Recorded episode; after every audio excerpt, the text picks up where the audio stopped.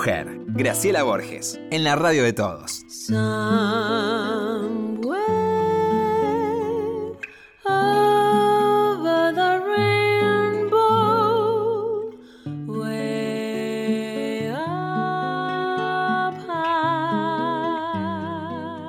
¿Qué dice Lorena? ¿Cómo estás? Día lindo de servicio con gente preciosa, ¿eh? Hay que decirle la verdad a la gente, hacer lo que yo llamo declaraciones valientes. Estoy media clueca, con muchos dolores, muchos dolores en mi espalda, que bueno, se pasarán, si Dios quiere, con Carlitos Di Stefano y toda la gente preciosa que me atiende.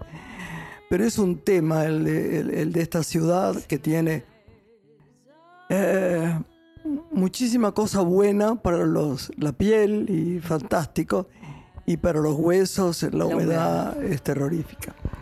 Bueno, si usted quiere presentarme esta gente preciosa que hemos invitado con mucho amor, ¿eh? Sí, bueno, hoy vamos a, a conocer el trabajo de, de una fundación que apuesta a la inversión social y tiene una plataforma de trabajo que se llama Potenciar Comunidades, desde donde gestionan programas de gran impacto social.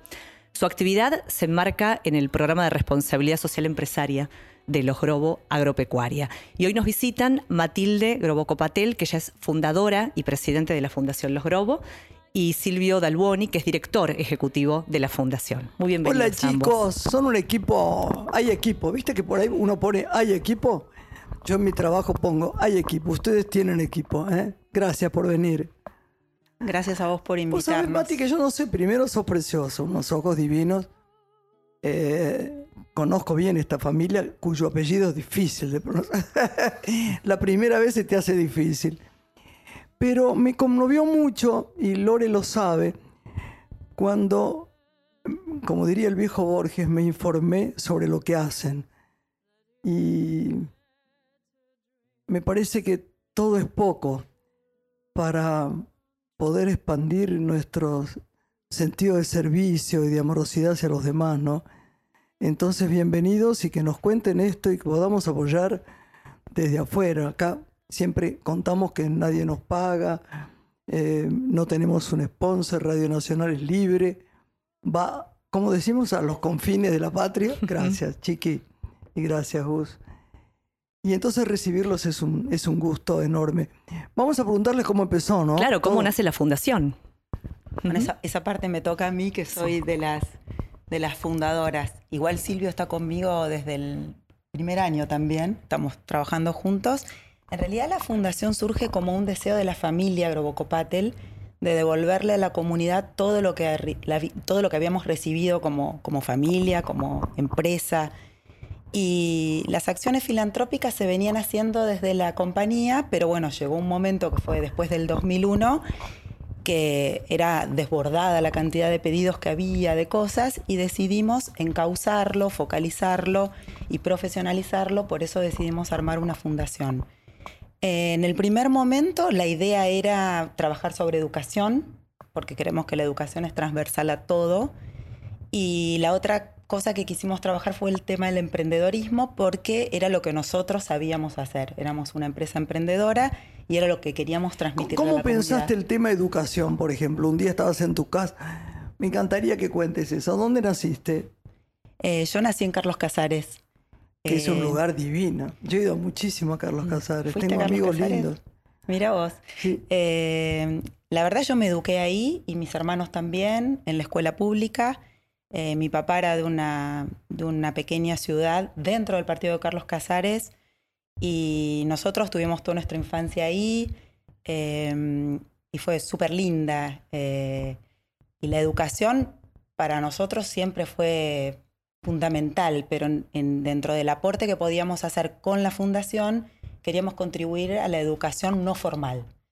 Eh, entonces, en su momento, cuando arrancamos, había una escuela de jóvenes emprendedores que quería funcionar y, y a partir de ahí empezamos a desarrollar y acompañar esta escuela con la buena noticia que al poquito tiempo el gobierno la reconoció como, como una escuela pública, o sea que hicimos Ay, nuestra primera, nuestro primer aporte a la educación pública. Preguntarle eh, a Silvio por la experiencia de trabajo de estos años, ¿qué tipo de actividades ustedes aprecian que han tenido más impacto en el entramado social de las comunidades donde van desembarcando? Bueno, es, eh, es bastante, es una pregunta bastante amplia, así que voy a tratar de poder acotar eh, mi respuesta, pero nosotros desde Potenciar Comunidades trabajamos eh, generando consorcios, grupos de organizaciones y de personas. Creemos mucho en el poder transformador de hacer con otros. No somos una organización que trabaja en solitario por una causa, no somos una organización que ha definido una temática central, sino que la razón de ser de potenciar comunidades es hacer con otros, es generar eh, oportunidades eh, para que el sector público, el sector privado y el sector social puedan generar una transformación eh, de escala. Entonces, en ese sentido, yo te diría que el, mayor resultado en términos de impacto ha tenido que ver con generar por lo menos 60 grupos diferentes en distintos lugares del país y también afuera de organizaciones individuos que trabajan todos los días de manera mancomunada para resolver problemas. problemas de, una comunidad. Vamos a eso. Eh, proyectos, por ejemplo, la semana pasada estábamos charlando recién, estuvimos en la ciudad de Santiago del Estero. Eh, nosotros estamos trabajando en un barrio que se llama el barrio General Paz, eh, uno de los barrios más vulnerables de la provincia. yo sé. A mí, yo me intereso mucho por esas cosas y por ir y tratar de hacer charlas mismo pasar películas, ¿no? Todo lo que se pueda hacer es poco, ¿no? Por la cultura, la educación y la salud, ¿no? Exacto. Eh, en, el barrio... La comprometemos a Graciela para que venga. Podemos, sí, sí, feliz, Están invitados Lo hago mucho, ¿eh? Cuando fui a un festival en... ¿Era en Santiago? No, no era, era en, en Tucumán en ese momento. Yo le dije al gobernador, mire, la verdad que yo puedo ver películas y ser presidenta de un jurado como mil veces, pero a mí me gustaría que ustedes me dejaran ver a los sitios más carenciados para hacer charlas. Y resultó una cosa muy, muy impresionante. Yo creo que hay que hacer lo que hacen ustedes, ¿no? Sí, nosotros queremos... Desde afuera tal vez un poco, no, sé explicarlo, pero esto es lo que hacen, ¿no? Con fervor y es eso, es eso. De, lo bueno, ¿no? En, el, en, particular en el General Paz, retomando un poco esta, esta pregunta de impacto, lo que logramos es que casi 400 familias eh, pudieran estar siendo visitadas todos los días por nuestros promotores familiares y estuvieran o pudieran con ellos planificar eh, su futuro eh, en, en, el ámbito de lo familiar. Y a su vez armamos un grupo de empresas y de organizaciones de la sociedad civil tanto de Santiago del Estero como de, gobierno, digamos, gobierno provincial, gobierno nacional eh, de la ciudad de Santiago del Estero, Los Grobo eh, y un, grupo más eh, de empresas y juntos estamos tratando de sacar adelante el barrio entero, completo, desde distintos lugares. Obviamente tratando de generar ingresos, empleo, oportunidades para que las familias puedan... Porque uno solo no sirve, desgraciadamente, es bueno igual. Pero yo fui a un lugar donde era el único comedor que tenían, el único sitio donde había una cocina. Me quiero acordar del barrio, en Tucumán. Y iban todas ahí, todas las mujeres ahí. Y, las, y los compartires eran muy fuertes, porque además estaba lleno de droga, los chicos de ellos se drogaban mucho. Y entonces uno pensaba cómo poder, desde qué sitio, desde qué oscuro lugarcito de uno, pequeño y humilde, aunque parezca, ay, se hace la jactancia. No, desde nuestro gris puestito podemos ayudar, ¿no? Y la continuidad de los proyectos, ¿no? Como dice Graciela también, que me parece que es como las políticas lo que augura resultados a largo plazo. Poder sostener el proceso de gestión, no quedar en una acción nada más. Claro. Exacto, sí. No sé, Mati, si quieres contarnos un poco cómo hacemos eso, pero es el, lo más importante a, mi entender es poder sostener los lazos y los vínculos que se generan a partir de esa necesidad en común o de esa oportunidad que identificamos como el espacio donde juntos podemos transformar la realidad, ¿no? Eh, cuando digo juntos es todos en igualdad de condiciones, ¿no? tanto... que no tenga que ver con pensamientos políticos nada más, porque si no siempre nos metemos en líos con eso, ¿no? Hay tanta gente que vale la pena en tantos partidos políticos y tanta que no, vale la pena. Lo, interesante en esa comunidad, que bueno, que es lo que tenemos más fresco que acabamos de visitar, es también caminamos al barrio y fuimos a las casas de, de la gente para escucharlos. Y lo que a mí me llamó la atención es que nadie se quejaba de su situación. O sea, todos valoraban lo que estaba pasando en el barrio desde que llegó eh, la movida esta con potenciar comunidades, todo lo que les estaba pasando. Tenían una mirada de protagonista y no de víctima de la situación. Ellos decían, estamos aprendiendo, bueno, primero con la etapa de acompañamiento, que es fundamental, están sacando desde el DNI, que no lo tenían, las mujeres hacían eh, hincapié de que se habían hecho su primer PAP, los chicos están yendo al colegio, pudieron denunciar a su marido que, que, las violentaba. O sea, todo eso por el acompañamiento. Pero en paralelo, la etapa de desarrollo comunitario, que esa es la que nosotros tenemos como un poco más de expertise, eh, cursos de peluquería. Entonces ellas, las mujeres empezaron a relacionar con la vecina, cosa que no existía. Cada uno vivía hacia adentro. Claro, claro. Entonces le cortan el pelo al vecino, al hijo del vecino. Se están generando pequeños emprendimientos, de, se animan a ponerse un puestito de peluquería, eh, están haciendo talleres de nutrición para organizar las comidas en su casa a bajo costo. Eh, les acercamos un taller también de presupuesto familiar, entonces con la tarjeta que reciben, porque todo esto como es en el marco también de un programa del gobierno, reciben una tarjeta para comprar alimentos. Sí participan de todo este, digamos, de toda esta dinámica. Entonces como un premio el subsidio y no el subsidio en sí como, como algo único. Está buenísimo eso. Y la situación carcelaria también. Perdón, Lore, darles elementos yo me acuerdo que el padre Miguel en Florencia Varela, que es una parte, ustedes saben, muy, del conurbano muy, muy pobre. Esta es la realidad. La palabra es dura, pero es verdad. Em, consiguió máquinas para que tejieran mantas. ¿No sabes? Como cada una quería ser mejor que la otra, un concurso ahí de, broma digo, concurso, de bellezas que empezaron a vender, se sentían tan importantes, ¿no? porque eh, era una olla popular en un momento dado. Y eso era nada más que abran la boca y coman, que ya era mucho. Pero después, ¿qué más se podía hacer, no? Lugares para que vengan los médicos que no podían llegar, porque no había dónde ver a los chicos, ¿entendés? Guarderías para que quede el otro. Ay, no, no, bien. Así que lo felicito con esto. ¿eh? lo que quería agregar es que por ahí hay muchos programas, en realidad, del Estado, de privados, de organizaciones, pero lo que nosotros estamos viendo que lo que falta y que es nuestro expertise es la coordinación de todas esas cosas en una comunidad. Que eso eh, es súper importante para poder, para poder, digamos, alcanzar resultados superadores. Eh, esto de coordinar eh, de armar red, de que cada uno aplique los recursos que tiene en pos del barrio, en pos de la gente, en pos de beneficio común, eh, nosotros creemos que es una, una, buena forma o una forma más sustentable, como decías vos, Lorena, de poder, digamos, continuar a través del tiempo con los cambios, ¿no? Porque nosotros, como cualquier organización, trata de pasar, digamos, dejar capacidad instalada y al cabo de dos, tres años poder ir a ayudar a otros o poder empezar a hacer otra, otra cosa. Y lo que importa es que el barrio esté empoderado, que esa gente vea que pudo hacer algo, entonces que puede hacer otra cosa. Eh, y esos, digamos, esos resultados los vamos viendo. No son numéricos, pero son resultados, digamos, de, generación de capacidades, de, de, decir, digamos, yo puedo, esta comunidad puede. Y realmente lo que hay es muy triste, porque no hay nada. O sea, en los barrios no hay siquiera agua. O sea, les acercamos un programa de huerta y ahora nos dicen que no tienen bien cómo regarlas. Es verdad. Eh, es terrible lo que contás, pero es real. Es real. Qué bárbaro, ¿no? Qué, qué difícil hacer todo, hasta intentar hacer servicio de esta manera, ¿no? Sí.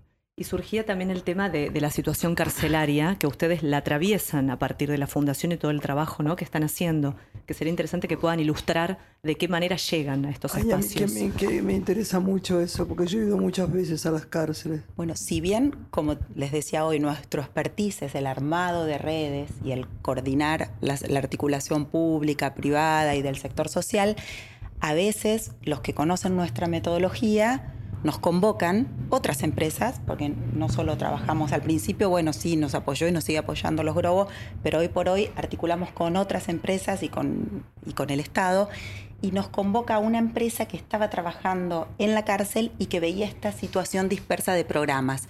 No sé, programas de deporte con los espartanos, programas del Estado de patronato de la infancia para incluir laboralmente a los presos, muchas cosas adentro de la cárcel. Entonces nos, nos convocó para ver si podíamos armar la red y en eso es lo que estamos trabajando el último año. Pudimos armar una red con 35 organizaciones y, bueno, y estamos haciendo unas pruebas pilotos en dos cárceles, una federal y una bonaerense, más una visita que yo, yo le comentaba a Evelyn en una cárcel modelo de campana que es para recuperar a jóvenes con delitos que no son muy graves. Estamos hablando de Evelyn Shea, que es una amiga querida que nos contactó con mucho amor con los chicos. Qué tema el de la cárcel, ¿no? Las charlas, yo me acuerdo al principio, ¿no? Esta era una cárcel en Tandil, cerca de Tandil. No de máxima peligrosidad, no. Y fuimos a una charla, ¿no? En realidad no sabíamos mucho de qué hablar. Y yo dije, los que fuimos ahí, ¿qué somos? Los que hablamos de cine, los que hablamos de cultura. Pero primero me, inter me, me, me, interioricé porque tenían un taller de dibujo y de artes manuales.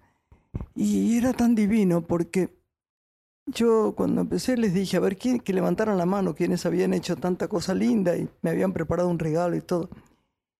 Y al principio, ¿no? Como todo en la vida, ¿no? Cuando se habla desde, desde la no compadecer, sino compartir, miraban y con cara adusta, ¿no? Con, con dolor o, o resentimiento, que cada uno es lo que puede sentir. Y después se aflojaron y cantamos y hay que llegar al corazón de la gente. Recuerdo, sí. No, no tenemos condiciones como para juzgar nada más. Fuimos a leer juntas a niños de un hogar y nos sucedió lo mismo con Graciela. Encontramos resistencia sí, al principio bien, de estas niñas. Bien, y después la morosidad no, pero no y el fue pedido que mí. no nos vayamos. No, pero Lorena lo consiguió. Lorena lo consiguió. Lo, lo digo con todo el amor del mundo. Empezamos ahí y había una chica que también medio nos contestó en un momento dado, ¿no? Eran chicas que tenían problemas. Habían sido abusadas, sufrían maltrato. Sí, mis amores. Bueno. Y Lorena les empezó a hablar y a ponerles música y a leer poemas. No, Leímos cuentos. un libro sobre los derechos del niño que yo había escrito y Graciela también escribió. No nos dejaban ir. No sabes lo no que era que después. Estaban tan contentos. Sucedió el encuentro en realidad, ¿no? Eso fue lo que pasó, que es lo que deben vivir ustedes también. No estuvieron bien ¿no? porque les pedimos que nos, obviamente, vamos, no, no, no pedimos nada, que nos paguen, al revés, pagamos. Pero, digo, eh, deberíamos haber ido más seguido porque les prometimos volver. Volver. Hay que hacer varias de esas cosas. Son, cuente con nosotros cuando quieran cosas, son muy poderosas. Y uno además, como a veces cuando voy a los sanatorios, a los hospitales, me doy cuenta que uno vuelve con, debe ser el egoísmo, ¿no? De sentirse un poco necesitado, ¿no? Yo digo, Graciela, perdón, que uno vuelve al eje, ¿no? Sí, Cuando uno ve- vuelve al corazón. Sí, al volvés a la esencia y vos decís, "Mm, que eh, te centra, ese tipo de cosas ¿no? te centran. Lo que a ustedes les pasó, me parece que a nosotros también nos pasó en un momento, es que obviamente que hay resistencia porque hay gente que va por distintas motivaciones, ¿no? Cuando uno va con una motivación genuina eh, y, y la gente se da cuenta que uno le está escuchando, que está siendo tenida en cuenta, ahí es donde se genera lo que les pasó a, a raíz de, la visita de ustedes. Nosotros también al principio era como que también la forma que llegábamos era diferente. Cuando uno escucha, respeta, se pone en el lugar, eh, entiende que el otro tiene otros tiempos y otras necesidades, porque también es eso, lo que nosotros vemos que necesita el otro no es lo que realmente la persona esa necesita. Entonces hay que, hay que conectar, ¿no? Es el ejercicio que mencionas, el ponerse en el lugar del otro. Uno tiene que constantemente en estos espacios hacer ese ejercicio. Porque si no es muy difícil, ¿no? este, comulgar. Sin juzgar. Sin juzgarse. Yo hago eso con los personajes que no me gustan. Si los juzgo, no los Claro. puedo hacer. Si son malos o son Sí, sí. dramáticos, mal. Pero, pero no compadecer como si fuera una lástima, sino decir, a ver, hermano, compañero, ¿qué es lo que...? No, porque ah, me cuentan, uno me contó largamente que habían dicho que le había matado a alguien. dije, no me, no, no me cuentes cuál era tu, tu problema con esta persona. Contame cómo te sentís ahora, cómo, cómo pensás para adelante, cuán- cuánto dolor pensás eh, mitigar, no, no me salen las palabras, pero en tu corazón. Y se quedó ahí, un chico muy, nunca olvidaré los ojos, como le... Está bueno mirar con ojos de amor a la gente, siempre te devuelven lo mismo, ¿no? Sí, yo querías agregar vos también algo. No, bueno, eh, en, línea con lo que estamos conversando, nosotros creemos mucho en, decimos, en gestionar las interfaces que se mm. dan entre los individuos y las historias de la persona o la historia y la, vivencia de la persona con la que vos eh, vas a interactuar para sacar adelante un proyecto y la mirada que puede tener un funcionario público y un empresario y una persona que está atendiendo un comedor. Y creemos que la transformación se da tratando de encontrar los espacios de encuentro, ¿no? Encontrando ahí donde la, diferencia deja de ser frontera y se transforma en realidad en una potencia transformadora de un contexto que nos duele a todos y que no nos gusta y que es eh, un poco lo que está pasando hoy, ¿no? Esto de o, salimos adelante juntos y podemos superar las instancias individuales y egoístas y nos ponemos a trabajar verdaderamente mirando el futuro. Esto pasa a nivel local, en un barrio, en una comunidad, en tu grupo de vecinos. Eh, y ahí estamos nosotros. Potenciar atiende ahí, trabaja ahí, trabaja en encontrar el vínculo, la oportunidad de hacer con otros, el espacio eh, donde somos lo mismo.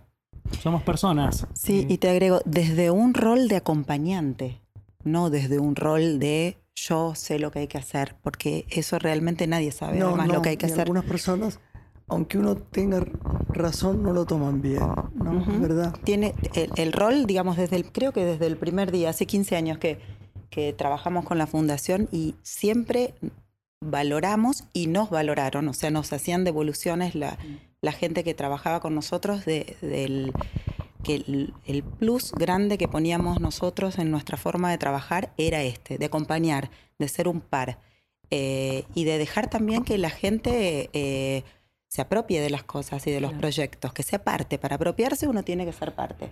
¿Tiene mucha gente con ustedes? ¿Trabajando? Trabajando.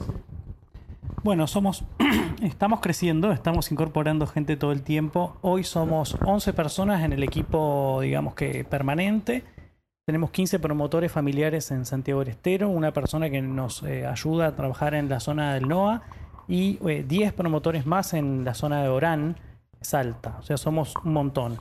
Y a su vez eh, vamos sumando expertos, porque la verdad es que cuando las comunidades o las organizaciones empiezan a definir qué quieren hacer, una vez que uno genera el espacio de diálogo, genera el acuerdo, se liman las diferencias que por ahí no estarían permitiendo a priori generar ese espacio común, hay que decidir qué hacer.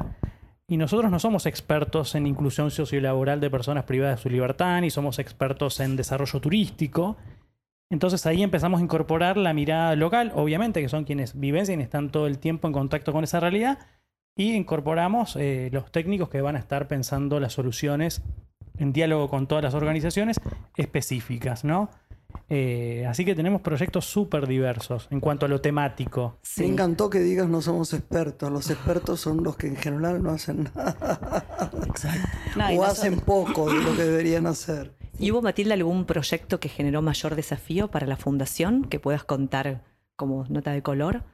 ver en estos años. Bueno, sí, a ver, hemos, hemos pasado por experiencias sumamente diversas. Acá estuvimos trabajando en, Chiapas, estuvimos trabajando este, en Colombia, ahora estamos acompañando el proceso de paz. Eh, nos costó muchísimo, muchísimo, muchísimo trabajar eh, en contextos de extrema vulnerabilidad, eh, asentamientos, villas, digamos, donde la problemática o la posibilidad de trabajar con otros es eh, mucho más difusa porque están cruzadas esas realidades por muchas realidades diferentes. Y tiene que ver con el origen de las personas que hoy viven ahí, están los que se quieren quedar, los que se quieren ir, todos los punteros políticos y partidos políticos habidos y por haber, eh, la cuestión religiosa, la cuestión cultural. Digo, hay una diversidad que a priori parece interesante para poder gestionarla, porque en la diversidad está este, La riqueza pero cuando uno plantea el espacio de posibilidad de hacer con otros, eso se transforma por ahí en una puja que nosotros no pudimos resolver. Entonces, si hoy me preguntan dónde tuvimos más desafío y, menos resultado, es en ese tipo de contextos donde entendemos que eh, es difícil encontrar, lamentablemente, el espacio de articulación para transformar una realidad que es tan, tan, tan compleja y, tan este, multi multicausal la problemática, ¿no? Eh, del barrio, de la comunidad. Vamos a hacer una pausa chiquitita y vamos a seguir con ustedes que son una maestría. Gracias. La vida es una moneda. Quien la rebusca la tiene. Ojo que hablo de moneda, sino de gruesos billetes. Mi vida es una hoja en blanco un piano desafinado, diez dedos largos y flacos y un manojo de palabras. Solo se trata de vivir, esa es la historia. Una sonrisa en el ojal, idiotez y la locura de todos los días. Mejor resulta bien.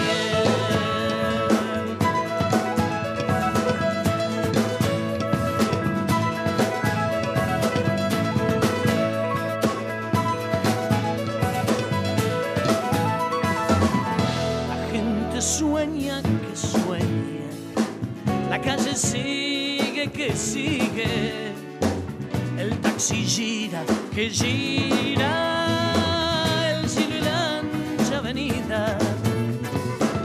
los días cantan la historia el hombre al borde del hombre. Los días cantan mañana, los días no tienen miedo. Solo se trata de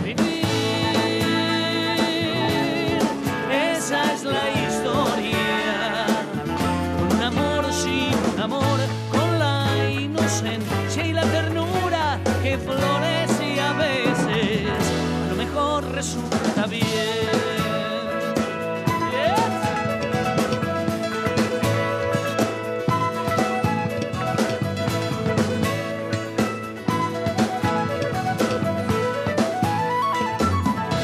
Si nos inunda el asfalto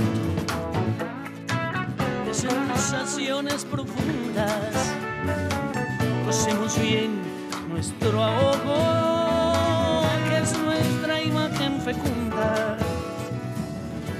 es una moneda, quien la rebusca la tiene. Ojo que hablo de moneda, sino de gruesos billetes. Solo se trata de vivir.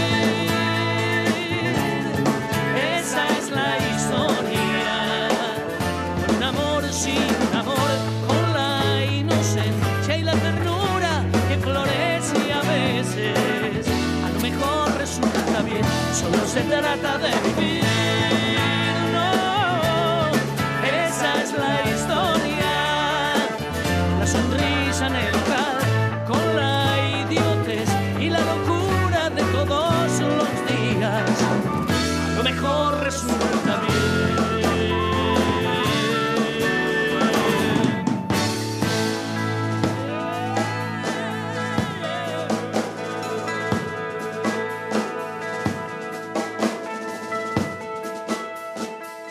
La radio de todos. Una mujer.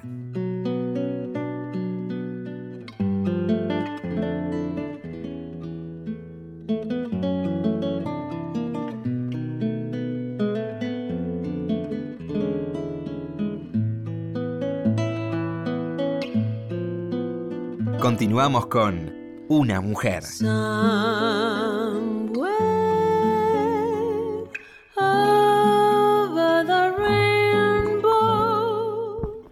Regresamos. Seguimos, Lore. Vamos a seguir en compañía de Matilde Grobo Copatel, que es fundadora y presidenta de la Fundación Los Grobo, y Silvio Dalboni, que es el director ejecutivo también trabajando en equipo y en red, ¿no? Como decíamos en la primera parte del programa. Yo digo una cosa, y, si la gente que está escuchando ahora quiere colaborar, ¿qué puede hacer? Se me ocurre porque tanta gente dirá, uy, ¿cómo me gustaría usar mi tiempo para, para colaborar? ¿Aceptan gente o no? Sí, por supuesto. Sí, aceptamos. No de la gente que dice, bueno, este, voy un ratito a no sé dónde. No, no. La gente comprometida de corazón, ¿no? De esa gente que uno investiga y eh, sabe que de verdad va a estar. Eh, obviamente aceptamos, aceptamos gente de, de- de- que quiera participar, que quiera colaborar, que quiera involucrarse con la fundación o con los proyectos o que quiera pensar alguna forma de aportar al desarrollo del lugar donde vive.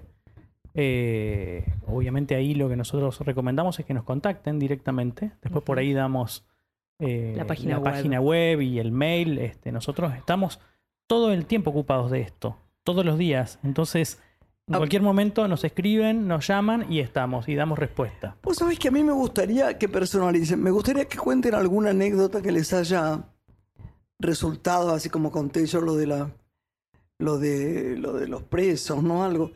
¿Qué son los recuerdos mm, más emocionantes o, más feos o lo que fuera que tuvieron con toda esta experiencia? ¿Qué pasó? Pues yo tengo algunos feos también, pero no, sé si lo voy a contar. A ver, contame. Yo tengo uno lindo que Silvio lo escuchó un montón de veces, pero bueno, ahora se tapa los oídos. Eh, de los primeros proyectos que acompañamos era en Saladillo y era una, eh, un taller de costura y de tejido de unas mujeres que vivían en un barrio muy alejado de, mm, del pueblo. Eh, estas mujeres empezaron a... eh, era una época noso- que nosotros hacíamos concurso de proyectos.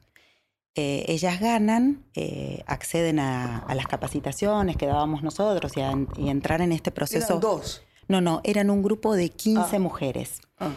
Ellas, a través del trabajo, ponen a una, a una líder y, y cuando termina el proceso, que duró dos años, yo les pregun- le pregunté a ella puntualmente qué era lo que había eh, cambiado en su vida haber pasado por este programa. Siempre hago este tipo de cosas. Yo soy más la, como ellos son los que trabajan a diario, yo soy la que va de vez en cuando y hace estas preguntas porque realmente me- para mí son muy valiosos los testimonios. con el progreso, claro. Claro, y la mujer me dice, eh, Alejandra, vamos a poner el nombre porque lo tiene.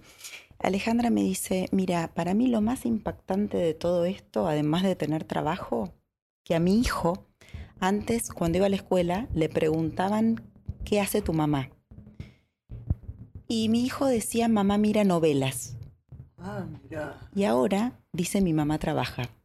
Mira, mira el cambio, ¿no? Le importó, es la, Eso para mí fue es la conciencia de lo que está en la base de la familia, que es lo que el chico va a llegar, ¿no? Nunca me olvido de, de ese ejemplo, digo, la magnitud, parece algo simple, pero digo no, que no, no, no, para ella fue, mira cómo te lo marcó, ¿no? Podría haber dicho ganar dinero o, Mm. o convocar y tener amigos, ¿no? A ella le importó lo que dijo su hijo, ¿no? Qué el, bueno. el ejemplo que le estaba dando a su hijo, la cultura del trabajo, cosa que, La cultura del trabajo. que ahora, digamos, ese, ese fue mi, el recuerdo más lejano que tengo, ¿no? No ¿Y sé, vos, Silvio, tenés alguna anécdota? Eh, no, bueno, muchas. Eh, a ver, es cierto, un poco como dice Mati, nosotros estamos gestionando esto en el día a día y uno en un punto trata también de preservar y preservarse de algunas situaciones que son muy dolorosas, ¿no? Eh, y a veces la frustración de no lograr lo que querés lograr eh, es algo que, todo el tiempo estamos como conversando porque son procesos complejos.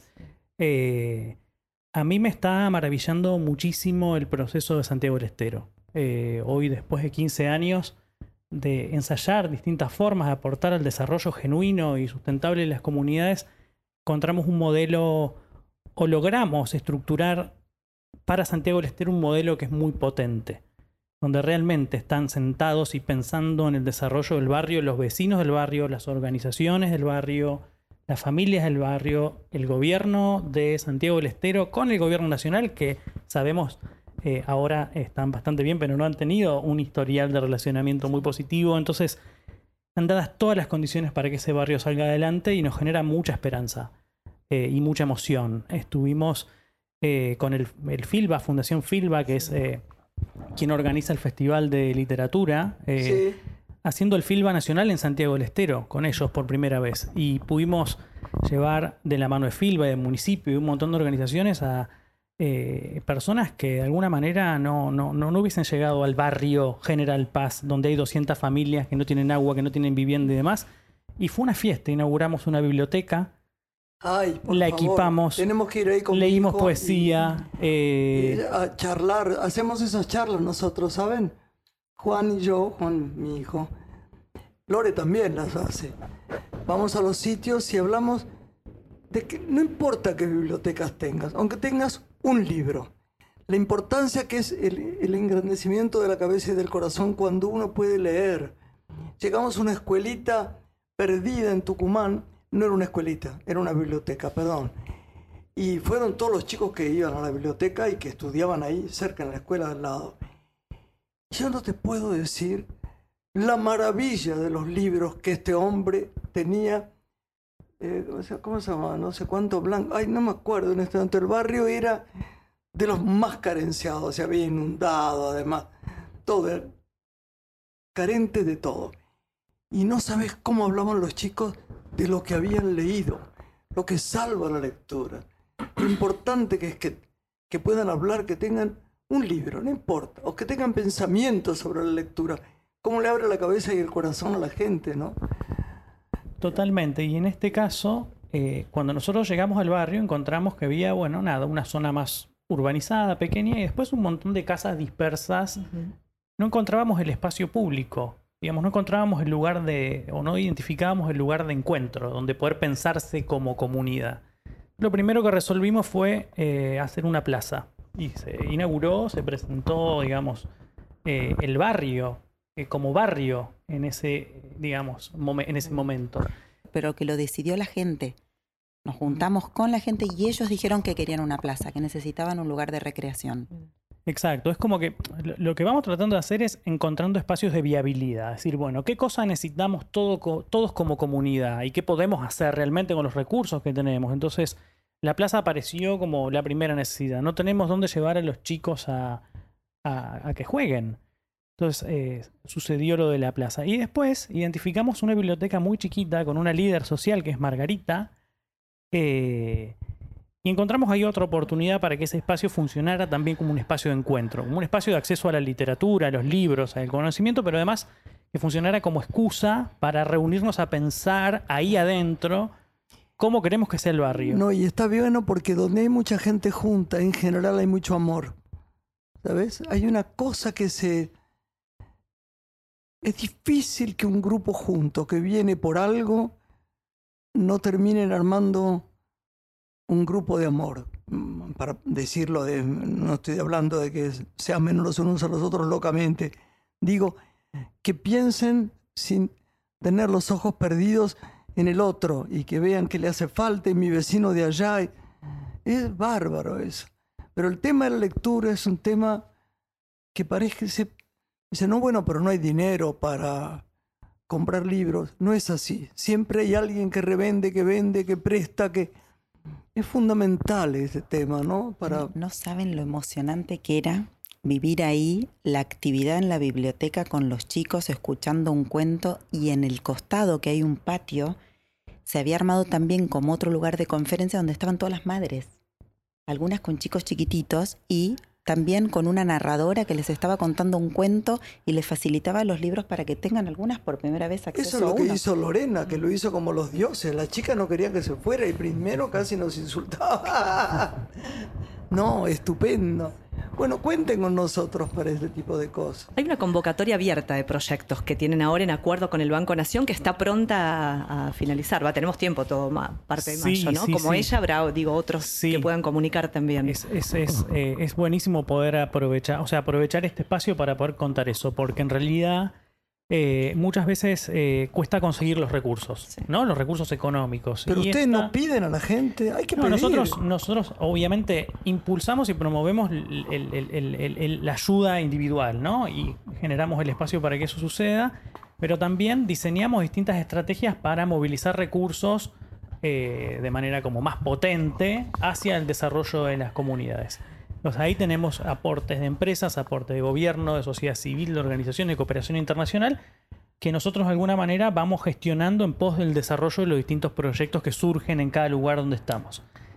Eh, con el Banco Nación, concretamente con la fundación del Banco Nación, eh, diseñamos una convocatoria abierta a nivel nacional que se llama País Presente eh, para poder elegir 46 proyectos que van a recibir 250 mil o entre 230 y 250 mil pesos en todo el país, o sea, de todas las provincias del país. El banco es un banco federal, es un banco, es el Banco Nación, y quería que de alguna manera los recursos que tiene la fundación llegaran a todo el país, o sea, generar igualdad de oportunidad de acceso. Entonces, lo que diseñamos con ellos es esta convocatoria, que es una convocatoria muy sencilla, donde cualquier organización de la sociedad civil que esté trabajando por la inclusión social y que esté, digamos, de alguna manera formalizada, presenta su propuesta, va a haber un comité de selección y eh, se van a financiar 46 propuestas. Esta es la primera etapa, porque la idea después es, obviamente, visibilizar las propuestas, porque entendemos que vamos a poder, primero, tener un pantallazo general de qué está sucediendo a nivel país, porque si vamos a elegir 46, esperamos recibir muchísimas más. Y por otro lado, después, la idea es empezar a tejer una red a nivel federal que vincule a esas 46 organizaciones que ingresaron de alguna manera o se acercaron a potencial a través de la convocatoria, porque creemos fervientemente en el poder de la articulación en todos los niveles, a nivel individual, a nivel Sí, sí. este, sea que nosotros, Sectorial. te- te- mira, empezamos, hay gente que hay que nombrar. Nos llegó a nosotros la- la- la- el pedido de ayuda, de comida, simplemente los chicos comían parados, además en, en, en el comedor eh, la lechucita, en Marcos Paz, ¿no? Entonces, había que hacer rápida la cosa. Entonces que llamamos a Ro- Rossi Equipament, ellos tienen sillas y son... Me impresionó lo que hicieron, pero más lo que hicieron para todo el mundo hay que nombrarlos, porque es increíble aparte de las cosas divinas que tienen. Llevaron las sillas, las llevó una señora Alegretti que está muy mal del corazón y sin embargo se ocupó de ello. Y, y llenó camiones de, de otros de comida que no me acuerdo cómo se llamaban, unos lamentos. Rossi llevó sillas, mesas, los chicos comían parados. Este, fue tan lindo porque además seguimos ayudando y la gente escucha una cosa y llama al otro. Cabrales comandando cosas, Vagó, los nombro porque es verdad, son amigos, pero responden al minuto. Hay que llamar a todo el mundo, es decir, mira, hay que hacer como, como golpear las puertas. No sé quién hace eso, los religiosos, me parece que los... ¿Eh? Los evangelistas. Los evangelistas. Muy bien, muy bien. Tocarla por decir, mira, eh, ayúdame para tal cosa, hacé lo otro. para-". Vos no sabés cómo resurgió todo esto en un lugar que era tan cerca y de una carencia de todo. Y como esos hay muchos más que empezamos a hacer. Hay que llamar y decir, a ver, yo me acuerdo en la época del padre Miguel, en Florencio Varela, eh, existían los, eh, ¿cómo se llama el otro dinero este que había antes? los patacones. ¿Cómo? Sí, en vez de peso, ¿cómo se llamaba? Austral. Australes. Sí. Che, ¿te sobran unos australes? Eh, sí, te lo doy. No, no, no, no, no me lo des. Anda a comprar comida. Obviamente, que no, que no se venza, ¿no? Este, fideos, polenta, arroz, y dámela. O, o o llevarla a la, la olla popular de, que era olla popular en ese evento después, ¿no? Del padre Miguel. Pero hay que llamar y decirlo. Así hicimos. Me, fal- nos- me acuerdo que faltaba. Mejor que no cuento esto porque voy a dejar mal a alguien y no quiero hacerlo porque ya partió. Pero nos faltaba una cosa para el techo que se llamaba rubigol, ru- una cosa que se pone en el techo. Ya no, no sé cómo se llama. Bueno, no soy arquitecto ni soy de nada. Rubigán, Rubigón, qué sé yo. La gente en la casa debe estar diciendo. Y llamé una señora muy rica, muy rica. Y entonces, nunca voy a olvidar, nunca. Es raro porque yo olvido lo malo en general. ¿eh? Tengo un ojo izquierdo que tira para atrás todo lo malo. Eso me dijeron. Bueno, entonces, ella tiene mucha confianza conmigo. Tenía. Y ahora partió, bendiciones para su alma. Entonces, dijo, bueno, eh, le voy a decir a mi, me pareció raro, a mi secretaria que te llame. Entonces, me llamó.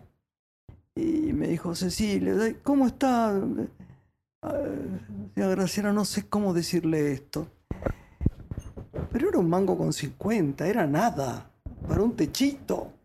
Dijo, no, no va a poder ayudar porque la señora dice que la diócesis es de Monseñor Nova, que es de izquierda. Y yo le dije, ¿de qué creen que son estos chicos que están? ¿De izquierda, de derecho, de qué? El derecho a vivir, del hambre. Es extraordinaria las cosas que pasan, ¿no? Y hay que saberlo, porque como esta dijo que no, hay mucha gente que abre su corazón y su bolsillo y todo lo más y dice, yo quiero estar en esto. Tienen que hacerlo. Nosotros le damos listas largas si quieren.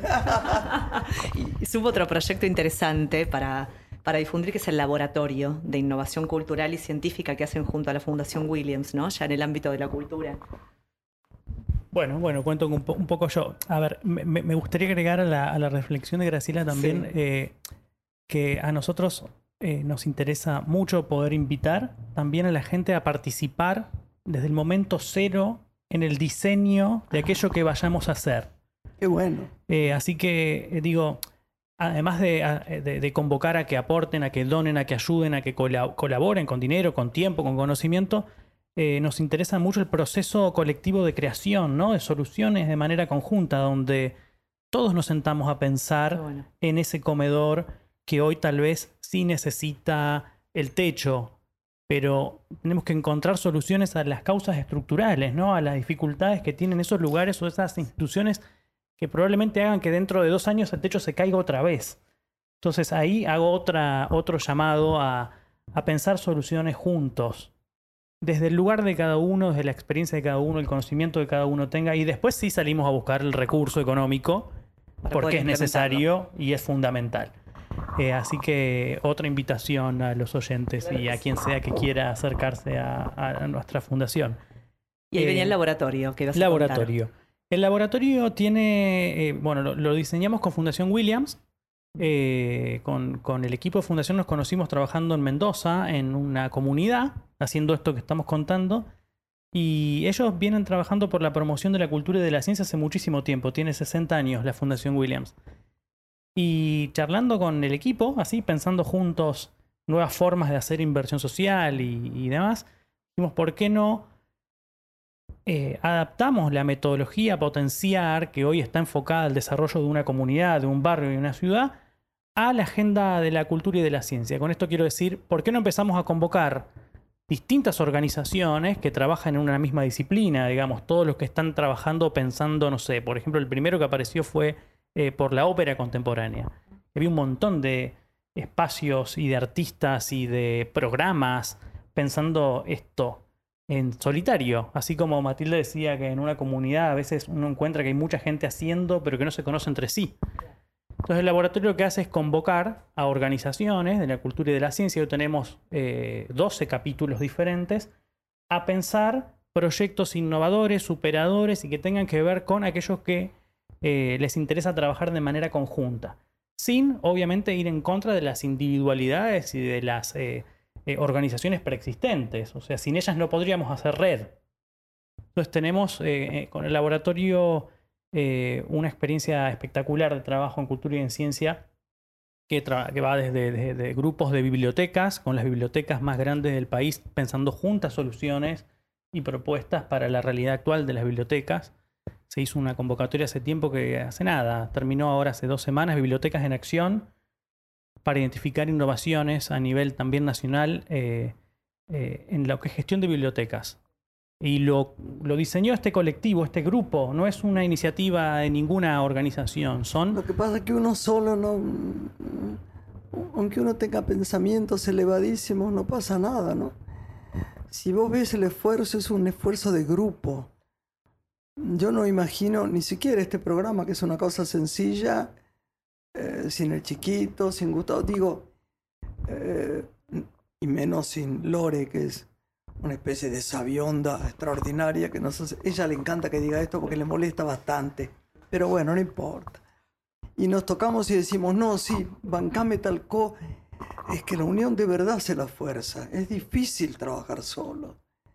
Desde la soledad uno puede trabajar hasta un personaje, pero después, suponete, en, lo mío, ¿no? Pero después llega el set y uno tiene que, que mirar a los otros y decir, ¿cómo nos conectamos? ¿Cómo hacemos esto? Hasta una escena de uno solo con el director, con el equipo, con los... no se puede solo, nada se puede solo, ¿no? Nuestro lema es que uno en el intercambio se enriquece, ¿no? Y nos preguntábamos en este sentido qué enriquecimiento particular han tenido ustedes, lo individual, en estos 15 años de trabajo en la Fundación. Uy, qué momento, qué, qué pregunta. En, realmente para mí fue, y es, ¿no? Eh, un cambio en la manera de vivir. ¿Tenés hijos? Tengo tres hijos. Ah, mira, pensé que tenías tres hijos, no sé por qué. Sí, tengo tres hijos y mm, Chiquitos. tienen 15 Sol, 19 Segundo y 22 Ignacio. Ay, qué grandes con los chicas que parece. Pero con una situación bastante particular porque hace ocho años murió su papá, muy joven. Ay, qué horror. Entonces es como que tuve que, que enfrentar sola este desafío, este proyecto de, de ser padres eh, y ser familia, ¿no? Eh, en el mientras tanto veníamos trabajando con la fundación y hubo un momento de la vida en el cual me corrí de la fundación y me corrí de cualquier otro proyecto personal que no sea remontar mi Metiste el familia. alma ahí. Puse foco, eso es lo que... Eso y familia, imagínate. Sí. ¿Vos? Yo tengo un hijo de 8 años. Se llama ¿De sí. Ay, mi amor. Eh, y es la, la luz de mis ojos, obviamente. Debe, debe- debe estar feliz. Los hijos de ustedes deben decir, qué viejos tenemos, ¿no? Geniales que se No, ocupan ¿sabes del qué? otro. Sí, yo creo que sí, pero Benito todavía no entiende bien qué hago. No termina de entender exactamente qué, qué- qué es lo que hacemos, No pero ve que hacemos cosas que nos hacen muy felices y que disfrutamos mucho. y Pero que, sabe qué es esto. Y que la verdad, bueno, sumando lo que dice Mati, hace 15 años que estamos ocupados de esto, yo... eh, eh, fue mi primer trabajo. Yo soy del interior también. Soy de un pueblito chiquito de mil habitantes cerca de Pehuajó. Me vine a estudiar a Buenos Aires y cuando me recibí dije, bueno, ¿qué hago? Y apareció la posibilidad de trabajo en Los Grobos, primero en, en- en otra cosa. Y nos conocimos con Mati charlando eh, y surgió la fundación. Y bueno, y venimos estando juntos eh, desde siempre prácticamente. Si yo pienso en mi carrera laboral, profesional, yo trabajo de esto, además de disfrutarlo y de, y de pasarla muy bien y de ver que sirve, que estamos aportando una causa que, que, que es, necesaria, ¿no? Así que eso. Chicos, que nos tenemos que ir, sí. Qué placer, ¿no? Lore, haberlos tenido. Sepan que pueden venir cuando quieran y que nos pueden pedir lo que quieran. Eh, así como nombramos a Rossi o a Cabrales o a Bagó o a lo que fuera, tenemos muchos amigos que, que- Porque si no es una utopía, ¿no? Voy a organizar y se va yendo la vida y no aparecen. Pero acá les damos nombres y apellidos y les decimos que cuenten con Lore y conmigo para lo que quieran hacer, charlas o lo que fuera, con desinterés y amor. ¿eh? La página web tenemos que brindar antes de despedirnos. A ver, que la estamos. eh, no, te voy a decir dónde nos pueden escribir. Claro, Porque entonces, la sí. página la estamos eh, Actualizando. actualizando. Es contacto arroba potenciar.org.ar y la convocatoria de País Presente tiene una, una web propia que es www.paispresente.com.ar y están las bases y condiciones y toda Para la información para esos proyectos que estamos esperando recibir. Y hay un mail de contacto y nosotros devolvemos todos los días las consultas o respondemos a las consultas porque queremos que lleguen muchos proyectos. Bueno, chicos, gracias. Mm, Gracias, Muchísimas gracias a ustedes. un honor que hayan venido, una maestría. Gracias, preciosa. Gracias Graciela, gracias Lore y gracias a todo el equipo. Un placer. Vuelvan cuando quieran. Acá estamos. Un beso. Nos despedimos. Hasta el martes, Linda querida. semana. Adiós, adiós, Adiós. adiós. Una mujer se ha perdido. Conocer el delirio y el polvo. Se ha perdido esta bella locura, su breve cintura debajo de mí. Se ha perdido mi forma de amar. Se ha perdido